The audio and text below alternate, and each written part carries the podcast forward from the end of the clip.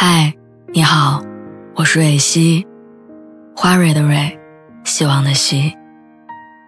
今天你还好吗？你可以在微信公众号和微博中搜索“蕊希”，每天晚上我都会用一段声音陪你入睡。听完今天的故事，祝你晚安，做个好梦。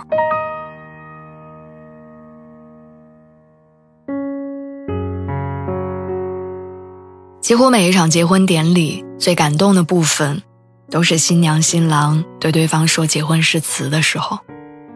他们站在台上，看着对方的眼睛，共同回忆过去走过的一切点滴，也一起展望属于他们未来的日子。我坐在台下为他们的爱情动容。其实好多婚礼誓词都挺俗套的，我愿意成为他的妻子，从今天开始，相互拥有。相互扶持，无论是好是坏，贫穷富有，疾病健康，都彼此相爱，直到死亡才能将我们分开。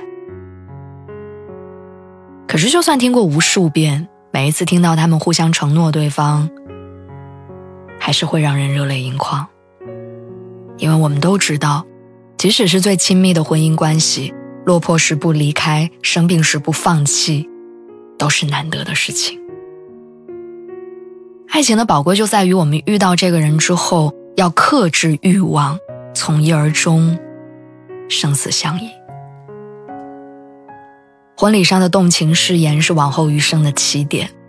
一个人是不是真的爱你，是要用一生的时间去证明的。我在网上看到过一个采访视频。华中师范大学的教授戴建业频繁开直播，四处做演讲，同行讽刺他为了钱到处走穴，对不起“文人风骨”这四个字。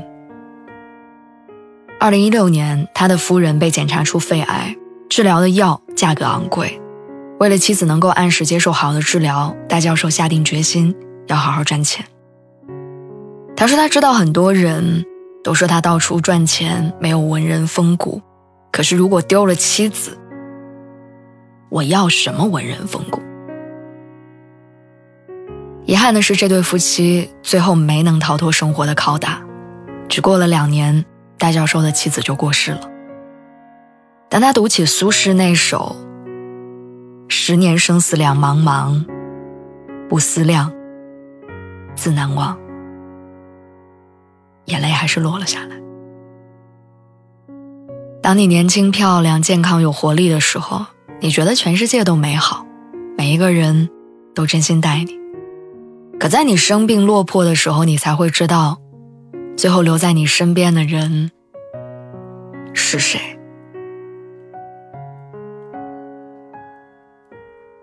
我的印象当中，姥姥姥爷的感情并不和谐，我总能听到他们俩吵架的声音。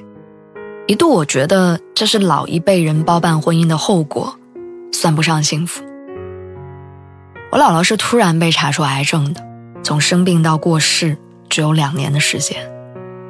那两年，姥姥频繁的往返于医院和家中，做化疗、喝中药，头发早就掉光了，人瘦得像一把干柴火。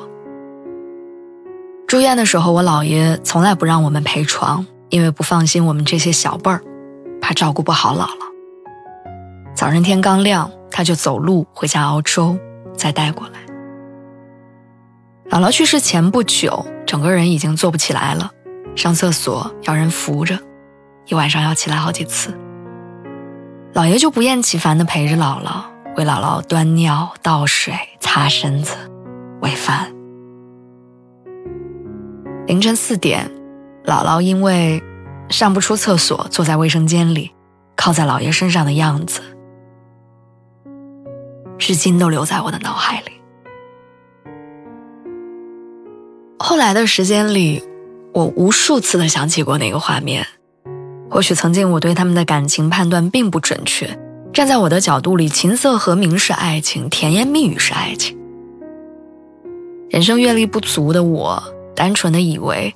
爱就是电视剧里、电影里的含情脉脉，相敬如宾。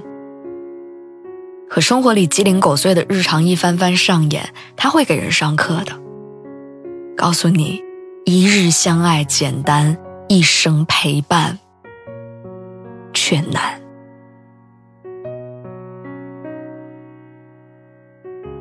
电视剧《我是余欢水》当中的余欢水被查出患癌，妻子甘红跟他离了婚。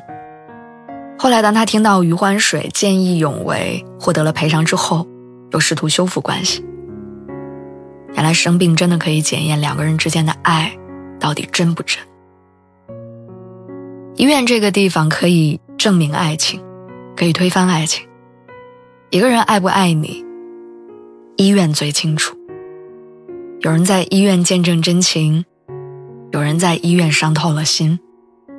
所以，检验一个人到底心里有没有你，别听他说了什么，去看他做了什么吧。要看在低谷的日子里，他是否愿意跟你一起从泥潭里出来。